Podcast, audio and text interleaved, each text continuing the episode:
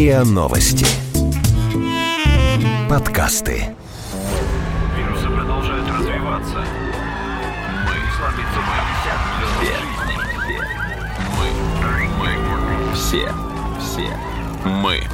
Мы. Все. Умрем.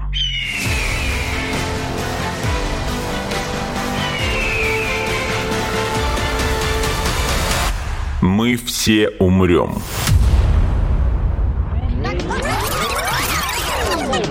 Но это не точно.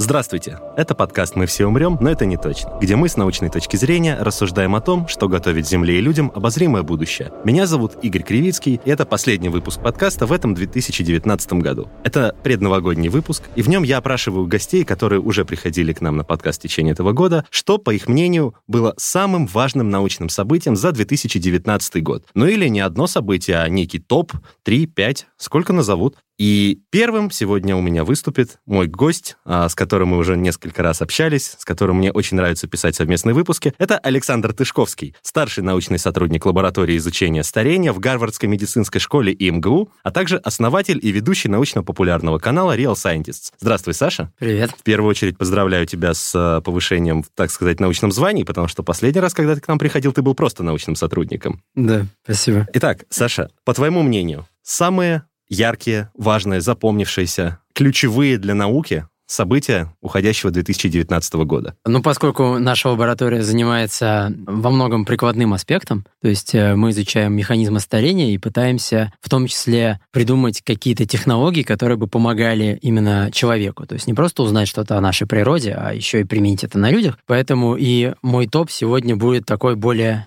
прикладного характера. Я расскажу о, на мой взгляд, таких наиболее именно перспективных открытиях этого года, которые можно применять будет в будущем. Так, я внимательно чтобы улучшать именно качество нашей жизни. Ну, начнем мы по традиции с редактирования генома. Куда, Куда без него в 2019 году. Вот. А, Ну, технология CRISPR-Cas9, о которой, наверное, многие слышали, а, заключается... Ну, это такой наиболее сегодняшний день перспективный способ редактирования генома. Это такие ножницы, которые позволяют вырезать нужный ген в нашей ДНК, и дальше с ним можно там либо его менять на другой ген, либо его вообще убирать, либо добавлять новый ген. В общем, там разные Вообще дальше есть полностью, варианты. полностью изменять структуру. Полная свобода действий, да. Вот. Но технология эта, она довольно сложна для практического применения, потому что она не идеальна. А именно у технологии CRISPR-Cas9 на сегодняшний день очень, во-первых, низкая эффективность, а во-вторых, очень много побочных эффектов. Сам CRISPR-Cas9 и вообще применение технологии, оно не в этом году случилось. Mm-hmm. То есть, в принципе, довольно э, давно уже известная технология. Но в этом году вышла работа, которая значительно именно улучшает качество этой системы. То есть это такой апдейт версии 2.0, который важен именно потому, что, во-первых, очень сильно увеличивается эффективность. То есть раньше система CRISPR-Cas9 а,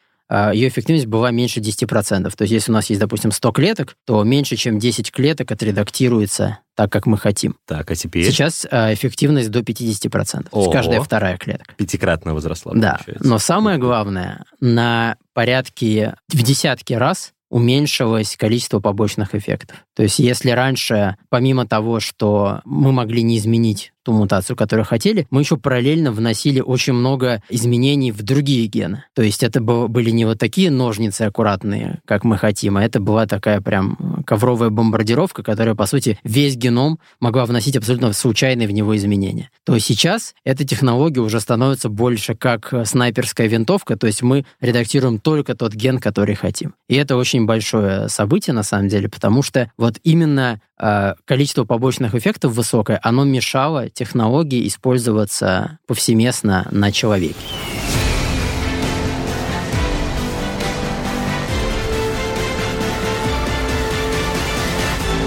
Окей, что-то еще с твоей точки зрения важного произошло за этот год? Да, другое, о чем я хочу рассказать, но это довольно такая нашумевшая э, история. Она связана... Тут мы говорили о индивидуальных генах, а здесь история о целых органах. А в этом году впервые удалось на 3D-принтере полностью напечатать человеческое сердце. Причем напечатать из клеток человека. Причем самое интересное, что, значит, в, ну, в качестве чернил в этом 3D-принтере были а, клетки двух типов. Сердечные мышцы и а, стены кровеносных сосудов. И была некая схема, которая показывала, вот, где что должно находиться. Гудвин понял дровосека слишком буквально. Да. Вот. Да, и напечатал прямо точную копию человеческого сердца. Единственное, в чем, конечно, два небольших недостатка. А, первое, что оно было размером с кроличье, угу. а второе, что оно не работало. Подумаешь, это... Это мелочь. Это мелочь. Ну, на самом деле, ну что, Главное, что имеется в виду, под не работало, имеется в виду, что оно не сокращалось. Ну, само по себе орган. оно и не должно, по идее. То есть там только нет, если нет, с электросигналом нет, понятно, дела, имеется да. в виду, да, под действием. Я бы испугался, если бы я распечатал сердце, оно начало биться. Само собой. Вот. Но тут важно, на самом деле, то, что каждая индивидуальная клетка сердечной мышцы, она сокращалась. То есть клетки были абсолютно нормальные, абсолютно функционирующие. То есть оно не билось, но было готово к аритмии, например. Ну, ну вот да, да. Это первый шаг. То да, есть э, клетки, они делали это очень асинхронно. И в этом как бы проблема. Вот. Но, по-видимому, проблема это решаемая, то есть если его... Ну, клетки, они вообще способны у нас к самоорганизации, поэтому если культивировать его достаточно долго, то вполне вероятно, что они синхронизируются, и орган начнется биться как э, единое целое. Да, и, кстати, интересно, еще в продолжении этой новости, в этом же году вышла еще одна работа, в которой другая группа ученых напечатала не целиком орган, но отдельный желудочек, сердца. Но вот он уже как раз а, сокращался как единое целое. То есть вот им поработать бы вместе, и все будет ровно как да, надо, да? Да. Класс. То есть, э, ну, я думаю, они видели работы друг друга, поэтому ну, я думаю. вполне есть шанс такой. А, то есть мы на самом деле уже умеем печатать э, отдельные элементы э, сердца, и раньше такого не удавалось.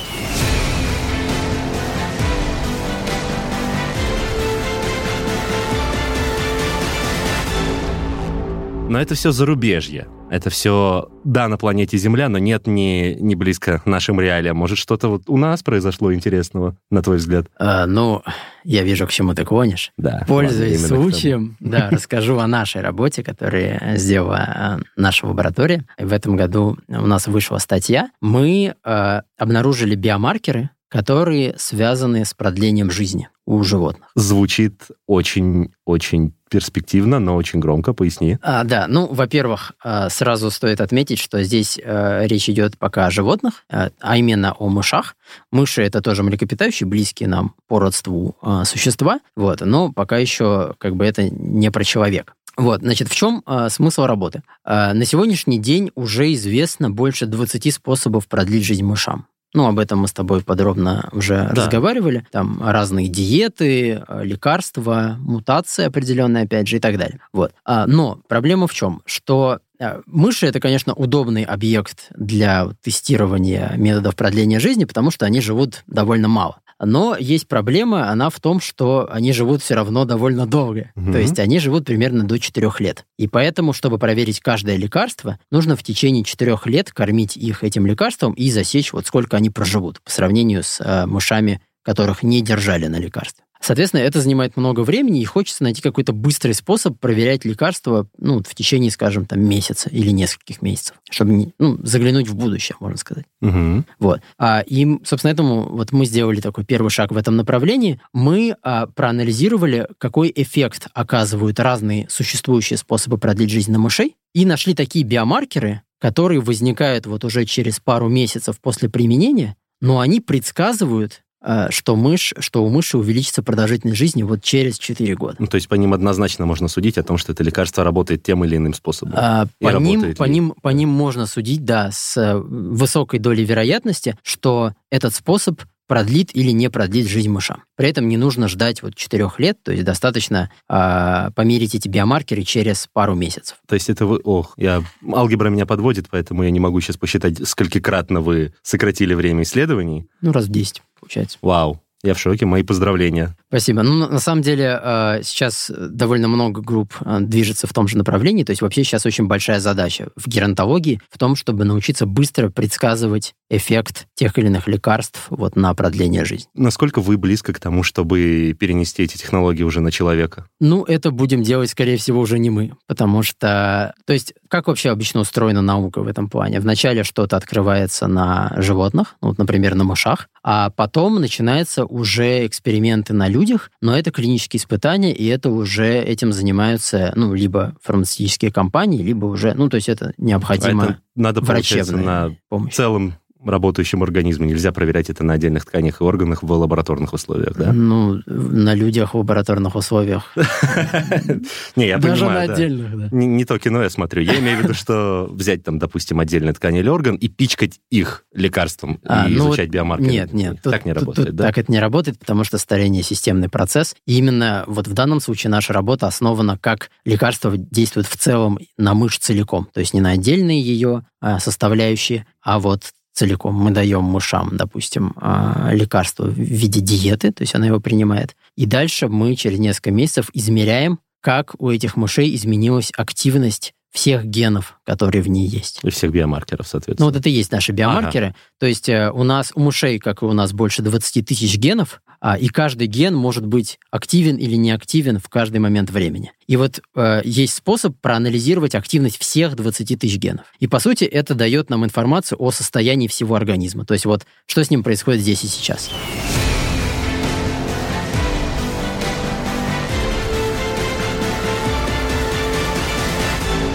Саш, и вот из тех 20 способов э, замедления или остановки старения, о которых ты говорил, хоть сколько-то дошли до практики, до применения? На А. людях, естественно, не на мышах, я имею в виду. Мне, как человеку, интереснее о том, как остановить старость человеков. Отличный вопрос, он как раз подводит меня к последней новости. А значит, э, на Господи, людях... Как будто по сценарию идем. Э, Как будто я тебя заранее скинул. Да ну, бред какой-то. Вот. А, значит, да, последняя новость, о которой стоит сказать, пожалуй, ну, для меня она является главной, на самом деле, новостью 2019 года. В этом году был объявлен запуск первых в истории клинических испытаний лекарства против старения на человеке. То есть вообще до сих пор а, неизвестно ни одного доказанного способа продлить жизнь людям, ну, с помощью какого-то лекарства. А, ну, кроме таких косвенных подтверждений, связанных там со здоровым образом жизни, с диетами, как бы это мы оставим за скобками. Но вот лекарств, которые бы доказанно продлевали жизнь человеку, на сегодняшний день неизвестно. Казалось бы, нам известно уже больше 20 способов жизнь мышам. Почему же они не доходят до человека? А, ну вот проблема заключается в том, что а, до сегодняшнего дня, в принципе, невозможно было провести ни одни клинические испытания лекарства против старения. Потому что старение не считается заболеванием государственными регуляторами. Так. То есть, если какая-то фармкомпания выпускает лекарство, она обязана его выпускать под конкретное применение против какого-то заболевания. Например, против там рака такого-то или там против диабета второго типа. Но вот против старения в целом ни одно лекарство на сегодняшний день фармкомпании выпустить не могут. И что поменялось в этом году, что позволило А, этому лекарству появиться? Ну вот, наконец, э, э, запустились первые испытания именно против старения. То есть это был вообще очень большой диалог между государственными регуляторами и учеными, потому что, ну, запрос на это существует довольно давно. А, но вот только в этом году удалось собрать всю сумму, это 75 миллионов долларов, на секундочку, а, на вот такие испытания. Значит, э, причем собирались они краудфандингом, то есть э, пожертвованием. Всем по миром, сути. в общем. Да, всем миром собирали, да, именно так. А, потому что, ну, как я говорил, ни одна фармкомпания сейчас не может выпустить лекарство против старения, поэтому им проводить испытания невыгодно. Они все равно, даже если испытания подтвердятся, они не смогут потом это продавать. Вот. Поэтому, значит, это э, собирали ученые, и за пять лет удалось собрать 35 миллионов долларов. Мгм. И только в этом году некий олигарх докинул 40 миллионов. Он пожелал остаться инкогнито, вот, но, возможно, у него есть русские корни. Вероятно. Задонатил. Да. А, А- ну, короче говоря, была собрана вся сумма. Здесь речь идет о шестилетних клинических испытаниях. Более чем 3000 человек будут в это вовлечены. И будет именно проверяться а, лекарство метформин против старения в целом. Еще рано даже теоретически говорить об успешности. Конкретно про это лекарство есть интересные данные. И вообще оно применяется против диабета второго типа. Мгм. И есть данные, что люди-диабетики, применявшие это лекарство, жили в среднем даже дольше, чем люди вообще без диабета, здоровые. Мгм. То есть оно дает некое преимущество. Вот. Именно поэтому, ну, ну и плюс к тому, оно обладает минимумом побочных эффектов. Поэтому оно и было выбрано вот как такой первый кандидат. И э, теперь оно будет проверяться против старения. И на самом деле это историческое событие, потому что, во-первых, это первый прецедент, А во-вторых, это на самом деле большой шаг к тому, чтобы старение а, признали заболеванием, и тогда будут тестироваться и другие лекарства, и с гораздо большей вероятностью они наконец-то появятся на полках, и мы сможем их покупать. Ну, я надеюсь, мы до этого доживем. Сейчас такой последний мерзкий пакостный вопрос, который я не могу не задать. Хочешь да. ли ты, есть ли у тебя что-нибудь, что ты хотел бы сказать, пожелать слушателям в наступающем? Почему мерзкий вопрос? Ну, потому что он обычно застает гостей врасплох. Да ладно, ты же мне сценарий прислал. Точно, точно, я забыл. В обратную сторону тоже работает. Окей. Нет, конечно, э, я всех поздравляю с Новым годом, с наступающим. Вообще, это год белой крысы. Ага. Это год белой крысы. Э, вот а почему такой успешный Белая крыса, да, это, вообще говоря, классическая лабораторная модель Вистар. Поэтому этот год будет, наверное, годом науки.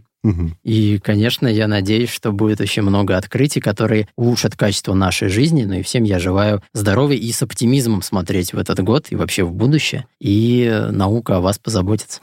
Прекрасно. Мы работаем над этим. Спасибо, Саша, что пришел сегодня и принял участие в этом подкасте. С наступающим тебя Новым годом. Спасибо тебе тоже. Мы все умрем.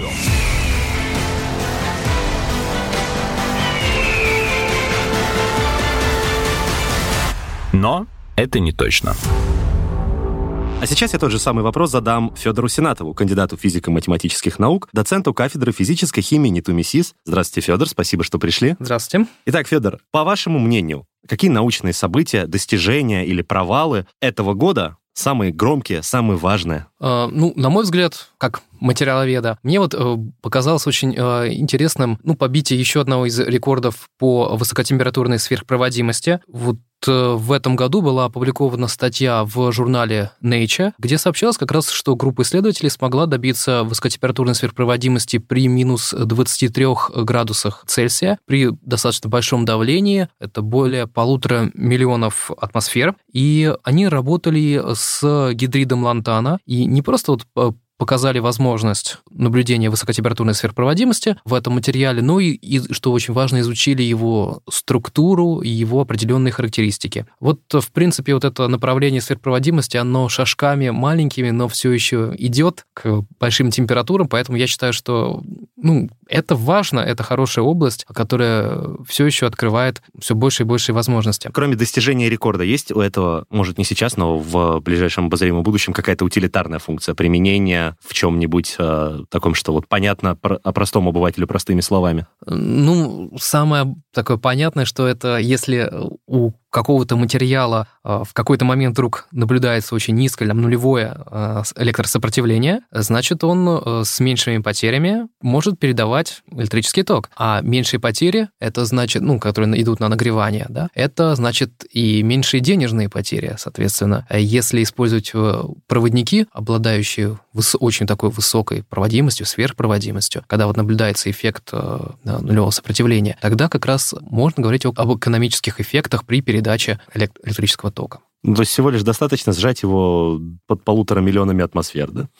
А, ну, понятно, что на самом деле это все именно а, лабораторные исследования, но, тем не менее, они как раз, такие лабораторные исследования позволяют фундаментально понимать, а что у нас происходит с материалом, чтобы потом не просто как-то это использовать, а прогнозировать а, дальше, где еще искать, что нужно добавить в материал, чтобы как-то изменить, скорректировать его свойства. Собственно, вот материаловедение во всем этом как раз и содержится. Хорошо, но это, это такое, такое далекое, такое зарубежное, такое будущее. Если взять что-то ближе к нашим реалиям, может, ну, есть какое-то событие прямо в России произошедшее? Да, безусловно, есть. Ну, для меня, для нашей научной группы, для университета, в, который я также представляю, это НИТУ МИСИС, э, для нас очень важным являлось событие, прошедшее этой весной. Мы разработали э, имплантат, который был успешно установлен замечательными хирургами ветеринарной клинике котику, у которого была остеосаркома 6 сантиметров, и вот чтобы провести сохранную операцию и не ампутировать лапу, ему установили имплантат, который был нами Э, разработано. Это гибридный биомиметический имплантат, то есть он полностью имитирует кость, э, кость вот этого котика. Его зовут Лапуня. Ему, ему 14 Лапуня. лет, и он большой молодец. Он, э, вы, вы больше молодец, чем Лапуня. Хотя а, Лапуня Лапу, тоже герой. Лапуня молодец. Он 14 лет для кота, это очень солидный возраст, и он очень хорошо перенес операцию и очень быстро восстановился и успешно пользовался лапой. И вот это вот кот с первой в России клеточной инженерной лапой, а, потому что ему не просто изготовили а, протез, но и еще с коллегами из Центра онкологии Блохина у него взяли клетки угу. из костного мозга, колонизировали вот этот имплантат и как раз провели операцию, имплантировали ему протез с клетками вот этого самого лапуни. И то есть у него, по, по сути, отрастет ну, новые ткани из его собственных клеток на месте поврежденных? Да, у него быстрее интег... угу. должен интегрироваться имплантат с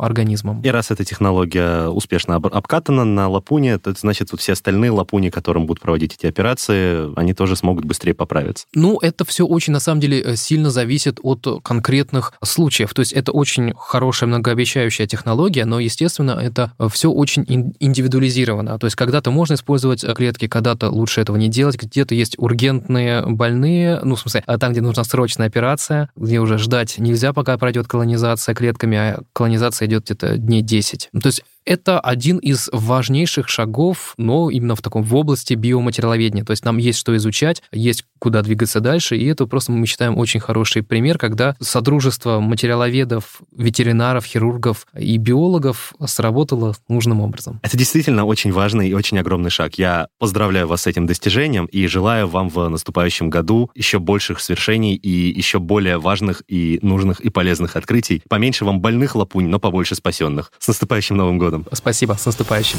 Мы все умрем.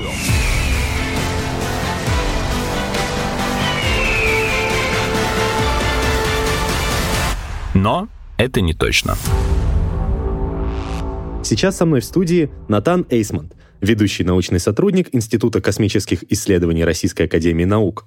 Здравствуйте, Натан Андреевич. Здравствуйте. Натан Андреевич, с вашей точки зрения, огласите, пожалуйста, топ самых важных научных достижений 2019 года? Ну, здесь э, прежде всего, наверное, стоит начать э, с того, что поразило на самом деле ну, всю научную общественность, и не только научную общественность, ну, простых людей с улицы это поразило. Это то, что э, назвали открытием фотографии черной дыры. Это звучит странно, поэтому так слегка запнулся, когда говорил о фотографии черной дыры. Свет, который шел к нам, он до нас не дошел. Угу. Черная дыра не дала дойти этому свету до нас. Она этот свет повернула на 180 градусов в силу вот своей сверхмощной гравитации. И поэтому вместо того, чтобы полный такой видеть угу. ну, овал, излучение, мы видим ну, что-то такое пропавшее внутри этого овала. Вот это излучение, то, что пропало, оно не пропало, оно было повернуто вспять. И на самом деле вот этот эффект, он э, предсказывался, вот такой эффект, предсказывался еще ну, в 30-е годы mm-hmm. Эйнштейном. И поэтому все рассматривают это как самое сильное подтверждение теории Эйнштейна, вот, которое мы можем глазами увидеть, наглядно совершенно. А, соответственно, а оранжевый орел вокруг нее – это аккреционный диск или это искривленное это, излучение? Это, да, раз? это то, что не, не, не доискривилось. Вот не доискривилось. Диск, да, ага. да, да. То, что все-таки до нас дошло. Да? Mm-hmm. Ну, подальше – этот цвет проходил от черной дыры, поэтому он до нас и дошел. Его э, черная дыра не смогла повернуть спять. Угу. Вот. Но э, здесь какая особенность? Это вот было объяснено как э, вот так для и научной общественности, для простых людей, как фотография. На самом деле, это, конечно, не фотография. Если это фотография, то это некий композит. Композит из очень многих из, ну, фотографий, так скажем, отдельных кусочков. И для того, чтобы вот такую фотографию создать, потребовался труд, ну, на самом деле, наверное, сотен обсерваторий, организаций, которые синтезировали вот эти отдельные измерения. Это специальное, вот можно сказать, занятие, которое потребовало разработки очень серьезного математического обеспечения. То есть корректнее будет сказать о том, что было получено изображение черной дыры, нежели ее фотография. Изображение, да. причем композиционное изображение. Но я к тому, что там нету никакого художественного домысла, даже нет, нет, нет, абсолютно нет, все нет, нет, нет. исключительно на основе реально полученных да. данных, реально полученных вычислений да, и так да. далее. Совершенно. То есть даже, даже вот этот вот оттенки от оранжевого к желтому перетекающие, это все на самом деле наблюдалось да, а, Совершенно верно, совершенно верно. То есть это реальное изображение, но полученное по кусочкам. Угу. И не одним каким-то э, инструментом, прибором, телескопом, а многими, многими. И многими организациями. И в течение вот, многих лет, если я правильно понимаю. Да, да, совершенно верно. Это, это уже результат колоссальной работы.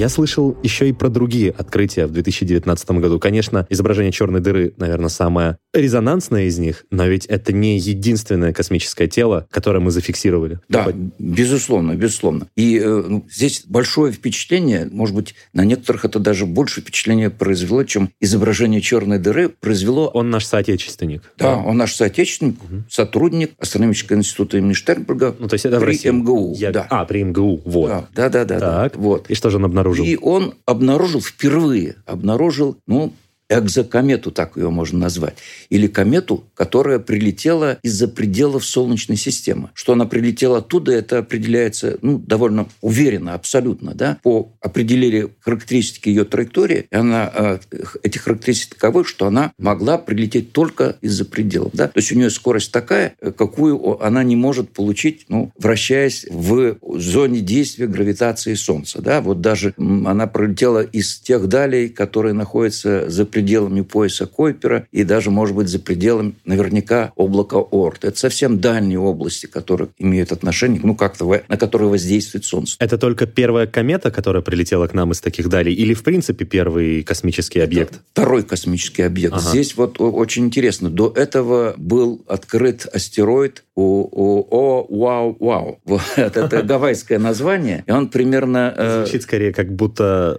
ученый просто очень сильно удивился. Да, да, это гавайским телескопом был, был зафиксирован этот э, астероид, и примерно за год до открытия вот этой кометы. Ага. Когда был открыт этот, этот астероид, то астрономы э, предсказали, что это первое открытие, и за ним неизбежно последуют другие открытия объектов несолнечного происхождения, если коротко говоря, которые появились из-за пределов Солнечной системы. А да. почему так? Мы начинаем приближаться к какому-то потоку экзообъектов? Или... Нет, на самом деле здесь э, это, правда, не распространяется на открытие Борисова, mm-hmm. а что касается открытия вот этого астероида, просто у нас возможности появились новые. А. И вот э, действительно действительно предсказание здесь сбылось довольно быстро, да, потому что, ну, поначалу, когда вот это открытие случилось, открытие астероида, ну, все как-то не ожидали, что это действительно так быстро, да, вот угу. Не пройдет и год. и, год, да. да. И, тем не менее, но здесь что интересно, вот э, этого астронома Борисова, его э, позиционировали как, ну, чуть ли не любителя, да. Угу. Но он, конечно, вполне профессионал, просто он занимается этими своими наблюдениями, можно сказать, в индивидуальном плане, да. Он, можно сказать, в одиночку вот открыл эту самую комету. Э, после того, как он открыл вот эту комету, и это открытие было подтверждено немедленно. Подтверждено как? Вот все посмотрели, как в таких случаях и было. увидели. Прежние фотографии. И увидели, да, они видели, но не разобрались, что это вот та самая комета. А он ведь сам разобрался, это еще очень, так скажем,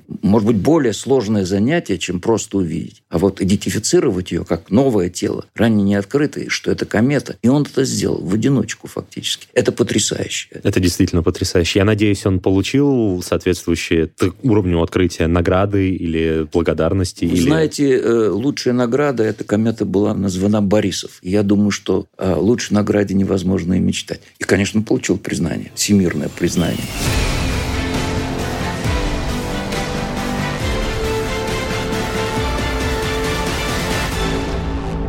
Продолжаем совершать открытия в Солнечной системе и за ее пределами, но для этого нам нужна новая техника, я так понимаю. Вы сами говорите о том, что ранее были недостижимы какие-то открытия из-за того, что у нас были не те спутники, были не те телескопы и так далее. То есть мы а, в том числе и в этом году, получается, обновляем этот, скажем так, парк а, парк техники так плохо звучит в данном контексте. Вы знаете, я бы согласился с этим термином э, парк космической техники. Он действительно... Парк космической техники. Да, ну, да. Хорошо. И он действительно обновляется. И вот такое очень существенное обновление, оно случилось именно в этом году. Был запущен космический аппарат «Спектр Генгамма». Ну, в самом названии э, частично звучит э, ну, некая обозначение целей этого проекта. Значит, это космический аппарат, он э, был э, разработан, изготовлен э, в НПО имени Лавочкина. Так, ага, вот. то есть тоже отечественное достижение? Да, да, ну, запущен ракетой «Протон» с разгонным блоком ДМ и запущен успешно в июле этого года. Запущен с какой целью? С целью достичь того района ну, Солнечной системы, который называется окрестность есть э, точки э, либрации L2. Ох. Что это за точка либрации? Это та точка, которая находится на линии Солнца-Земля позади Земли. Если смотреть от Солнца, примерно в полутора миллионах километров. Ага. И вот в районе этой точки и летает вот сейчас уже, и дальше будет летать. Ну, по крайней мере, миссия эта запланирована на время в течение м, примерно шести с половиной лет. А Ну, цель его, цель этой миссии, цель этого цель аппарата? этой миссии э, построить э, э, рентгеновскую карту неба. Мгм, То есть Построить- построить ее в том излучении, которое недоступно просто человеческому глазу. Да, совершенно верно. Причем здесь планируется построить в двух рентгеновских диапазонах, которые слегка перекрывают друг друга. Один там чуть более мягкий рентген, другой более жесткий. Более жесткий это будет обеспечено с помощью э, российского телескопа на борту этого аппарата, это от ART-XM. И более мягкая часть это с помощью немецкого телескопа Е-Розита. Э, Вот э, оба э, телескопа проводят свои наблюдения синхронно, и эти э, результаты этих наблюдений э, поступают на телеметрические станции на территории э, России. Может быть, где-то чуть позже к этому будут привлечены и телеметрические станции европейские, но вот пока это делается успешно, выполняется с помощью российских станций. И результаты, те, которые ожидаются, они уже давно с нетерпением ожидается э, астрофизическим э, сообществом. До сих пор у астрофизиков не было э, возможности э, вот, получать измерения такого высокого качества. И имеется в виду с таким э, разрешением и с такой чувствительностью, как это сейчас стало возможным с помощью телескопов на борту вот этого аппарата. В течение, получается, ближайших, сколько вы сказали, шести с половиной лет Да, да. стоит ожидать еще больше громких, интересных, захватывающих и, может быть, опять переворачивающих все с ног на голову открытий. Во Вот. всяком случае, астрофизики, они просто в в нетерпении. Вот, и они ловят ну, каждое новое измерение с тем, чтобы вот увидеть что-то, чего раньше не видели. И неизбежно это получится, потому что характеристики, это подтверждено вот у этих телескопов, они ну, просто замечательные. Большое спасибо, Натан Андреевич, что сегодня пришли и приняли участие в завершающем подкасте этого года. И с наступающим вас Новым годом! Спасибо вас также. С Новым годом. Мы все умрем.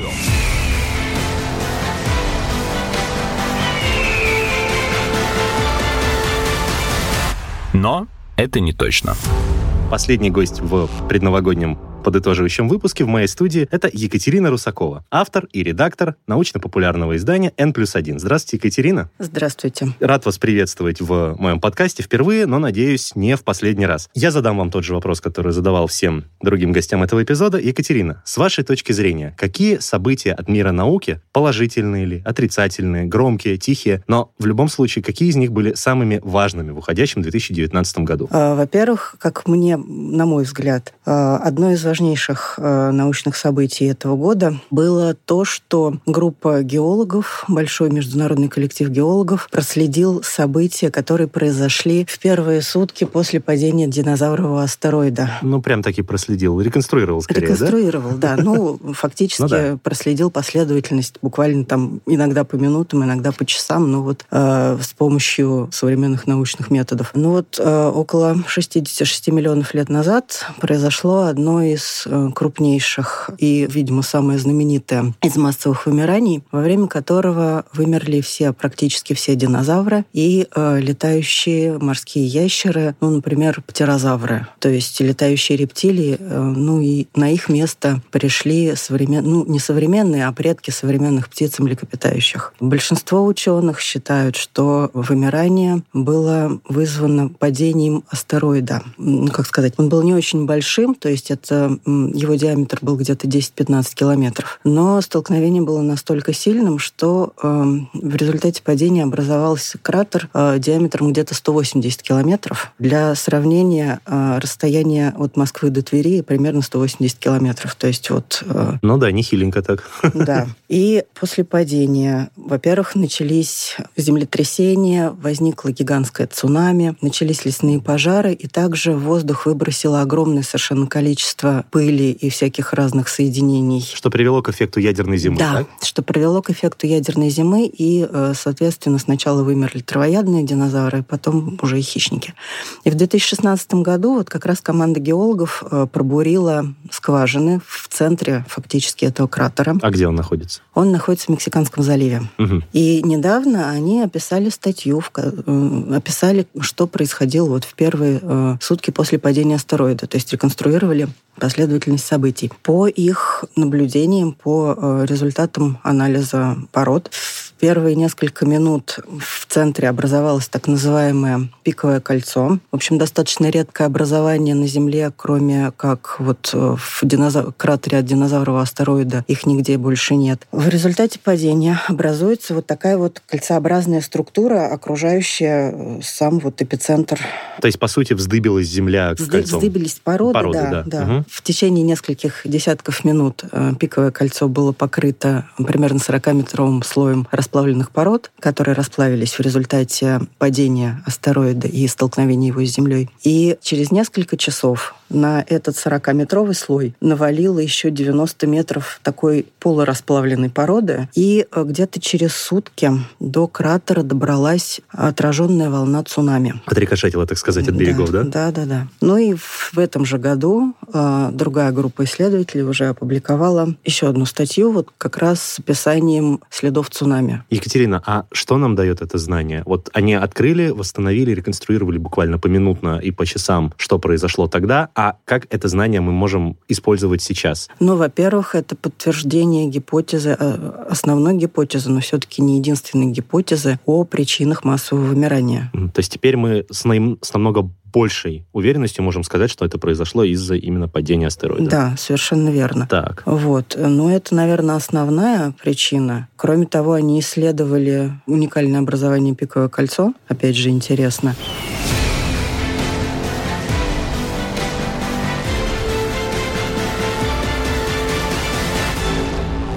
Екатерина, я думаю, что дальше логично перейти к следующей по хронологии истории теме, из тех, что вы считаете главными за этот год. Обнаружен новый вид вымерших людей, останки которых нашли на Филиппинах. Можете рассказать подробнее? Да, конечно. Ну, в принципе, о том, что люди жили на Филиппинах, э, было известно довольно давно. И где-то в 2007 году ученые нашли э, в одной из пещер на острове Лусон, это крупнейший остров в филиппинском архипелаге, Да-да-да. они нашли небольшую кость ноги, которая принадлежала людям, какому-то человеку, но неизвестного вида. Кости были похожи не только на кости Homo sapiens, то есть нас, но и некоторые особенности были такие же, как у австралопитеков. То есть это наши грацильные австралопитеки, это наши прямые предки, как считается сейчас, а также других э, австралопитеков. Но вы проясните мне тогда. А в итоге это наши предки, какое-то звено, которое было пропущено, или просто ответвление? Это, это просто ответвление, это просто э, наши, можно сказать, двоюродные братья, которые попали на остров довольно-таки давно, то есть э, их датируют, э, вот эти вот останки, их датируют где-то от 50 до... Самое раннее они жили как минимум 50 тысяч лет назад, а скорее всего еще, они еще древнее. И они попали на э, архипелаг сотни тысяч лет назад как минимум, и у них фактически, они фактически эволюционировали параллельно, то есть они, судя по тем костям, которые вот сейчас уже есть, они уменьшились в размерах, то есть они стали где-то, может быть, ну, неизвестно, то есть, но судя по зубам, совсем маленьким, а эти люди, они были небольшого совсем роста. Ну, то есть они пошли по эволюционному пути пигмеев, по сути. Либо флоресских хоббитов. Это вот, ну ладно, я не буду вас путать. Нет, почему? Мне это интересно. Ну, флоресские хоббиты — это фактически соседи вот этих вот людей с Лусона. Их нашли на индонезийском острове Флорис, и они были, ну и так как там нашли довольно много костей, их неплохо исследовали, уже успели исследовать. Они были где-то чуть больше метра ростом, у них был очень маленький мозг, и, как сейчас считают исследователи, они, скорее всего, произошли от э, либо людей умелых, то есть совсем вот э, древних людей. И тоже у них они эволюционировали своим вот уникальным путем. И, видимо, с лусонскими людьми, видимо, произошла примерно такая же история.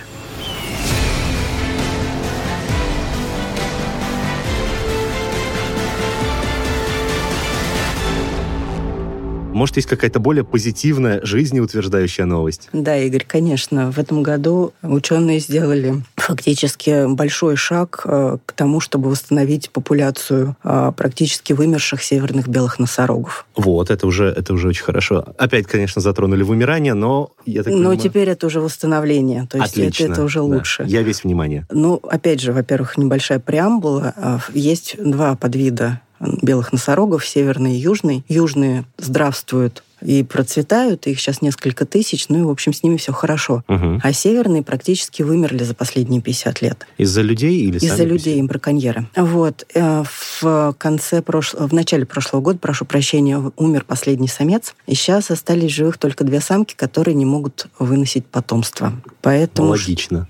Да. Нет, ну, помимо всего прочего, они просто, в принципе, не способны, даже если им подсадить А, в смысле, они эмбрионы. не фертильны даже? А они, у них какие-то болезни, какие-то проблемы, и, в общем, они не могут э, выносить. Именно забеременеть могут, выносить нет. Так. А Вот, поэтому ученым пришлось прибегнуть к искусственному оплодотворению. Но так как наши э, самки, они хрупкие, и сразу на них ставить эксперименты нельзя, и это, во-первых. Во-вторых, у исследователей не было э, никаких протоколов, методик, то есть это совершенно новые эксперименты э, оплодотворения носорогов, поэтому им надо было потренироваться на ком-то. А они решили потренироваться на южных э, белых Мгм. носорогах, и сначала отработали методику взятия яйцеклеток у южных и, соответственно, оплодотворение и э, оплодотворение южных, э, с- самок южных белых носорогов. А В июле этого года южная белая носорожиха родила благополучно детеныша после искусственного оплодотворения, то есть все хорошо, все они отработали. И тогда исследователи а, решили попробовать получить эмбрионы уже северных белых носорогов. В течение нескольких лет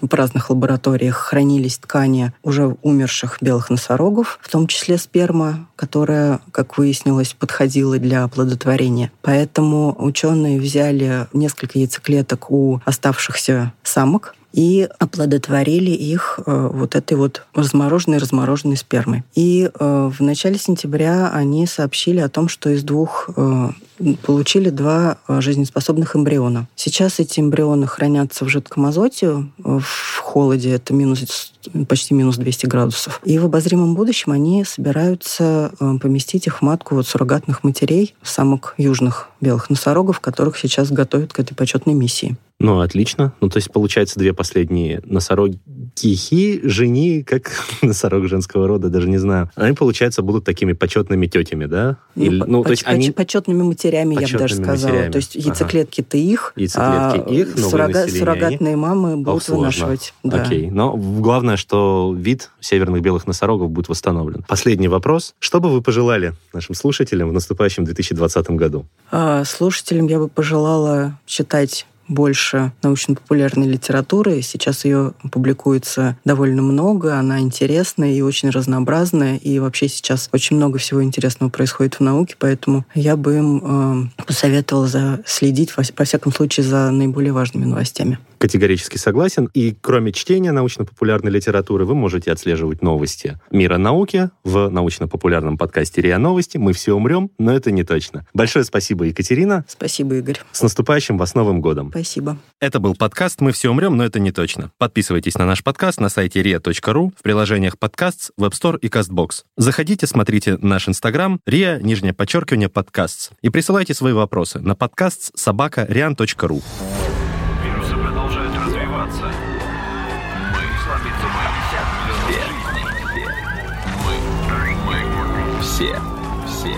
Мы. Мы. Все. Умрем.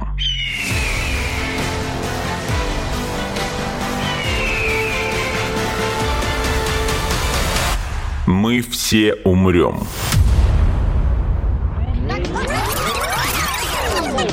Но это не точно.